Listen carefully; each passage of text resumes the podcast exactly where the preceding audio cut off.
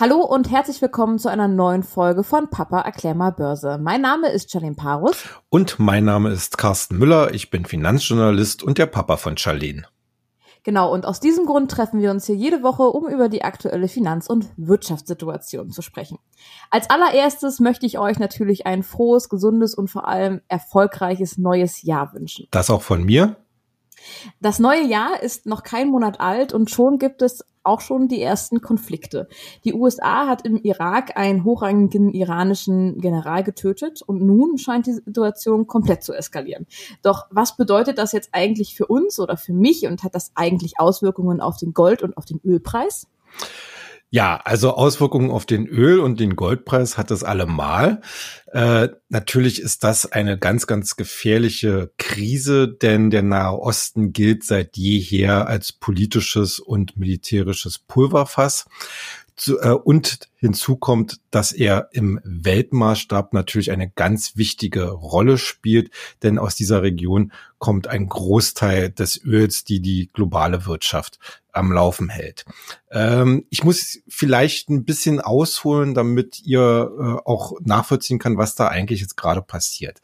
Ähm, es gibt den Iran, der äh, bekannterweise von äh, äh, den Mullahs regiert wird die äh, kämpfen oder rangeln insbesondere mit Saudi-Arabien um die Vorherrschaft äh, in der Region. Saudi-Arabien wird dabei von Amerika unterstützt.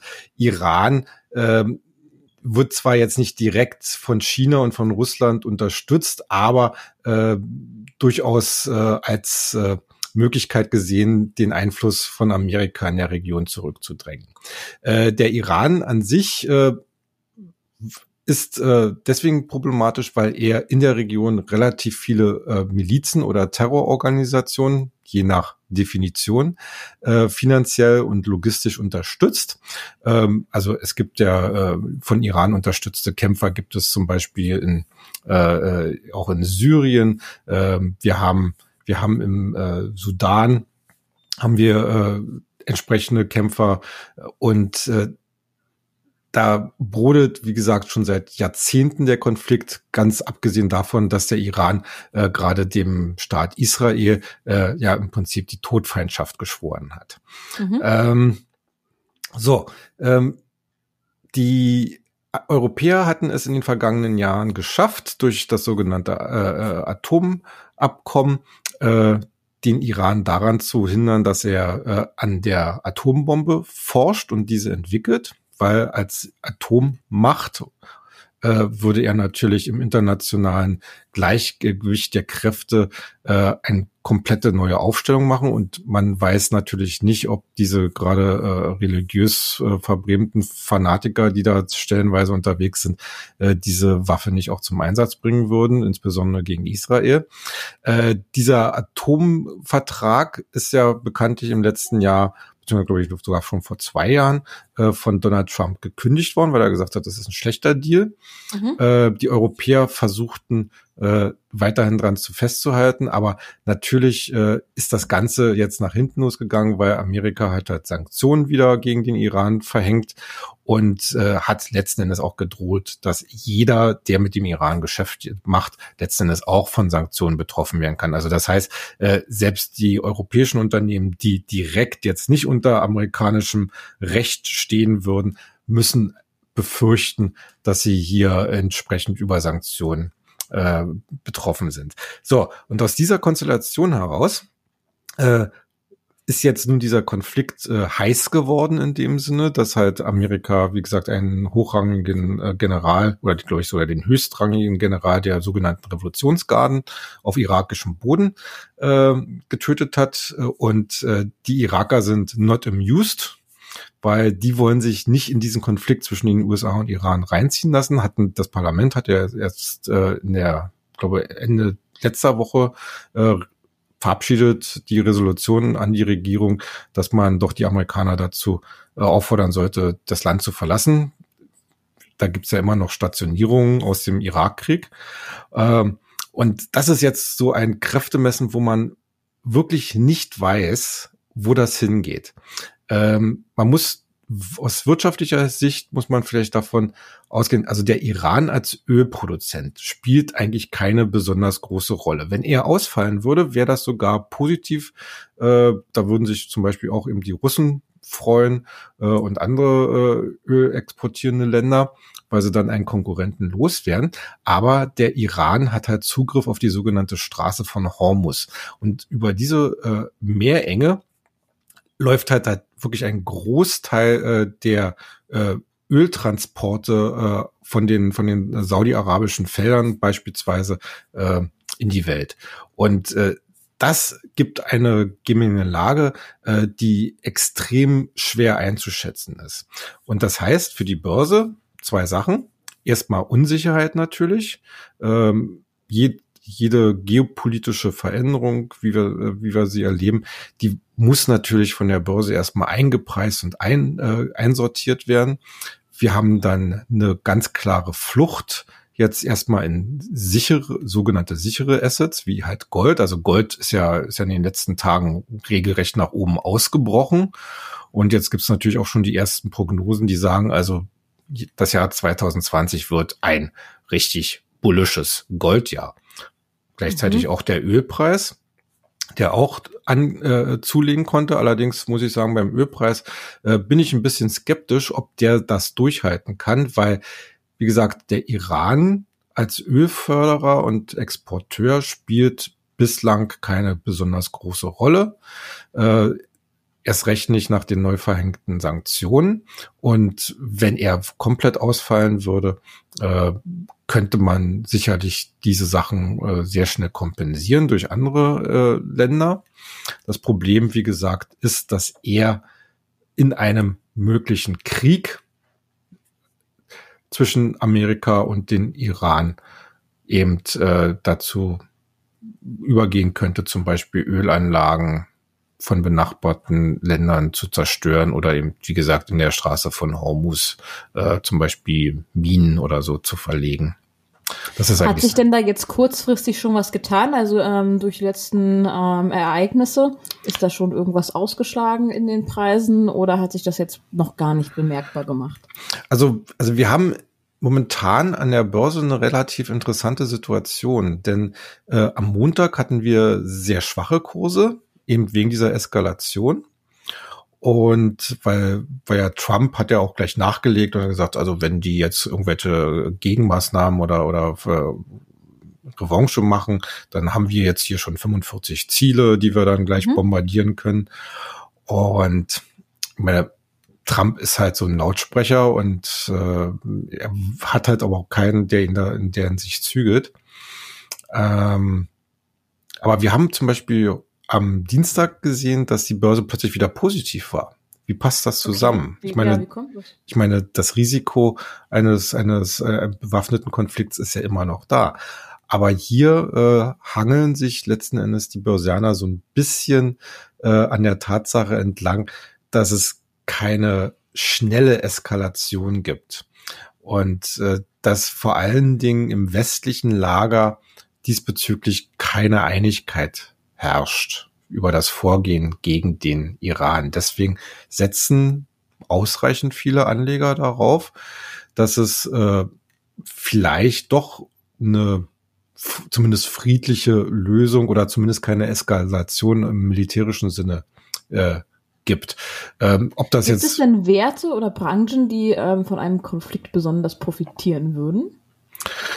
Naja, also letzten Endes äh, wären es sicherlich die Ölwerte, ähm, weil man davon ausgehen kann, dass die Ölpreise eben steigen werden. Ne? Äh, dann haben wir so ganz klassische defensive Werte wie, ja, ich sag mal so Pharma und Konsum, ähm, wo sich vielleicht dann die entsprechenden Investoren erstmal hinflüchten, wenn es zu unsicher wird. Man muss ja immer bedenken, äh, wir haben ja jetzt in den nächsten paar Monaten haben wir ja an der Börse relativ viel äh, zu tun. Wir haben jetzt erstens äh, kommen bald wieder die Quartalsberichte zum vierten Quartal 2019. Mhm. Und dann im Frühjahr äh, stehen die Hauptversammlungen an von vielen Unternehmen, was dann am Ende die Dividendenausschüttung äh, ergibt. Übrigens ein Thema, was wir dann zur Zeit dann auch äh, mal nochmal thematisieren sollten. Ähm, und da will sich natürlich jetzt keiner direkt aus dem Markt komplett verabschieden. Ne? Vor allen Dingen, weil die Indizes äh, sowohl in Amerika als auch in Europa äh, immer noch von der technischen Verfassung her recht solide aussehen. Also äh, da wird es wahrscheinlich so ein paar Umschichtungen geben in etwas defensivere Branchen, wie die, die ich gerade genannt habe. Also die jetzt nicht von wirklich konjunkturabhängig sind und vor allen Dingen nicht auch nicht von den Energiepreisen so abhängig sind. Ähm, aber der, der große Crash oder der, der große Knall, äh, den erwarte ich ehrlich gesagt nicht. Hm, okay, na gut. Ähm, ja, mit, ähm, mit 2020 hat ja nicht nur ein neues Jahr begonnen, sondern auch ein neues Jahrzehnt. Das letzte Jahr war ja eins der besten Börsenjahre. Ähm, Höchststände ja, wurden erreicht und ähm, es war grandios, würde ich sagen. Ja. Ähm, aber auf was können wir uns denn jetzt nun dieses Jahr einstellen? Auf welches Pferd soll ich setzen? Welche Branche soll ich wählen?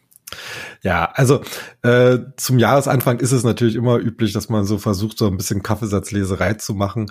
Ähm, wir haben ja im letzten Jahr haben wir gesehen, dass alle oder fast alle relativ äh, schief lagen, weil sie gesagt haben, ah, oh, 2019 wird ja so ein schreckliches Jahr, nachdem ja im zweiten Halbjahr 2018 die Börsen so nach unten, unten gekracht sind. Äh, für dieses Jahr ist momentan nach meinem Verständnis etwas zu viel Optimismus im Markt. Äh, das heißt letzten Endes, ähm, viele gehen ein bisschen davon aus, dass die vorangegangene Rallye nahtlos fortgeführt wird. Das halte ich für wenig wahrscheinlich. Also ich gehe davon aus, dass gerade auch der weiterhin schwelende Konflikt äh, im Nahen Osten und wer weiß, was da noch um die Ecke kommt, äh, dafür sorgen wird, dass wir wahrscheinlich im Frühjahr äh, eine Korrektur bekommen. Was heißt eine Korrektur? Mhm. Eine normale Korrektur äh, wird so zwischen 10 und 20 Prozent veranschlagt. So viel? Ja, bloß wenn man überlegt, welche Wegstrecke die Indizes und auch Einzelaktien schon in, Entschuldigung, in den letzten Jahren äh, zurückgelegt haben, dann ist, äh, dann sind 10 bis 20 Prozent sicherlich kurzfristig schmerzhaft. Da muss man halt aufpassen, da sollte man dann entsprechend auch seine Gewinne zumindest äh, ähm, einen Teil davon auch absichern. Aber die langfristigen Trends würden in diesem Umfang nicht geschädigt werden. Das heißt, äh, wenn wir so eine Korrektur bekämen, würden das wieder Einstiegskurse bedeuten. Also da wird ein bisschen Luft aus der derzeit überkauften Marktlage äh, herausgelassen. Äh, die Kurse werden wieder etwas attraktiver. Es kommen wieder Käufer in den Markt mhm. und damit so, würde sozusagen eine neue Stufe der Rallye gezündet werden. Sowas braucht der Markt ab und zu mal so ein Durchatmen, was dann eben entsprechend auch ein paar Prozentpunkte wieder kosten äh, würde bei den Einzelaktien und auch Indizes. Aber wichtig ist ja, ob der langfristige Trend entsprechend intakt bleibt. Und davon gehe ich aus. Wo du jetzt gerade sagst, neue Käufer kommen in den Markt. Letztens kam ein Bekannter zu mir, der sich noch nie mit Aktien, Anleihen oder irgendetwas anderem beschäftigt hat und meinte, boah, jetzt ist die Zeit, um einzusteigen. Es ist so gut im Moment an der Börse. Ähm, ich habe schon mal gehört, dass wenn der Friseur sinngemäß kommt, dass es dann kurz vor einem Crash steht. Was sagst du denn dazu? Ja, es gibt äh, diese äh, ja, ich würde mal sagen, geflügeltes Wort äh, der Milchmädchen-Rallye. Also wenn es in der Bildzeitung schon steht, dass jetzt alle Aktien kaufen sollen, dann sollte man als gewiefter äh, Anleger erstmal sein Geld sichern und erstmal sich an die Seite stellen. Ähm, ja, letzten Endes ist es schon so, dass, wie ich beschrieben habe, wir haben jetzt momentan Höchstpunkte und ich glaube nicht, dass das nahtlos weitergeht. Die Gefahr besteht halt jetzt, wenn man jetzt äh, aktiv neu, ganz neu in den Markt reingeht, dass man einfach zu teuer einkauft, sofort in eine Korrektur mit hineingezogen wird und dann das gesamte Jahr eigentlich damit zu tun hat, die dadurch entstehenden Verluste zumindest wieder aufzuholen. Also in der Hinsicht äh, würde ich Leuten empfehlen, die äh, sich wirklich erstmals äh, damit beschäftigen, wirklich ganz genau hinzugucken und Werte auszusuchen, die vielleicht noch relativ weit von ihren äh, bisherigen Höchstständen äh, entfernt sind. Äh, mhm. du hattest gerade schon gefragt, äh, welche Branchen ich denn für 2020 so als Favoriten sehe. Also ganz, ganz oben steht für mich Technologie. Also E-Mobilität. Ja, wir, wir brauchen gar nicht darüber reden. Also das ist alles nicht na, natürlich von der technischen Seite, von, von der Infrastruktur. Da gibt es noch ganz, ganz viele Probleme, äh, die gelöst werden. Aber wenn man sich mal anschaut, was gerade zum Beispiel der E-Mobility-Pionier schlechthin nämlich mhm. Tesla, äh, jetzt die letzten Tage so berichtet hat mit, äh, mit seinen, äh, erstens mit seinen Auslieferungszahlen, dann mit seinen Produktionsplänen für China und noch seinen Produktionsplänen für die dann hoffentlich bald stehende neue Fabrik im Brandenburgischen. Äh, da kann man eigentlich sehen, äh, dass der der Markt für Elektroautos, auch wenn er prozentual für den gesamten Automarkt äh, noch relativ klein ist, trotzdem ein unwahrscheinlich hohes Momentum hat. Äh, man hat ja immer gesagt, äh, jetzt die Chinesen, die fahren jetzt gerade die Subventionen runter äh, bei den äh, Elektroautos. Äh, das ist jetzt ein ganz großes Warnsignal. Würde ich persönlich nicht so sehen. Ich glaube, dass gerade in einer Wirtschaft wie der chinesischen, also einer gelenkten Marktwirtschaft, um das mal so zu betiteln, äh, die Subventionen wahrscheinlich deswegen auch zurückgefahren werden, weil die Regierung der Meinung sein könnte, äh, dass sich dieses Marktsegment langsam anfängt selbst zu tragen. Und das wäre natürlich ein ganz positiver Aspekt. Weiterhin Technologie, also alles, was mit Halbleitern zu tun hat. Ja, Halbleiterhersteller, Halbleiter, Chips. Okay. Äh, die, die ja im Prinzip die kleinsten Bausteine sind für alle Technologie, die wir haben, ob im Computer, im Smartphone, wie auch immer.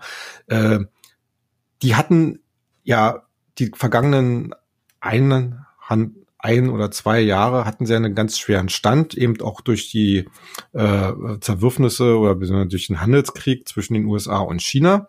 Wenn es tatsächlich jetzt dazu kommt, dass die USA und China wie angepeilt ich glaube, Ende Januar ihren ersten Vertrag unterzeichnen, dann ist das äh, als wenn man äh, sozusagen den Stöpsel aus der Flasche zieht. Äh, da glaube ich, dass da ganz äh, viel Potenzial noch ist beim äh, im Halbleitersektor, weil sie einfach auch aus so einer starken Talsohle kommen.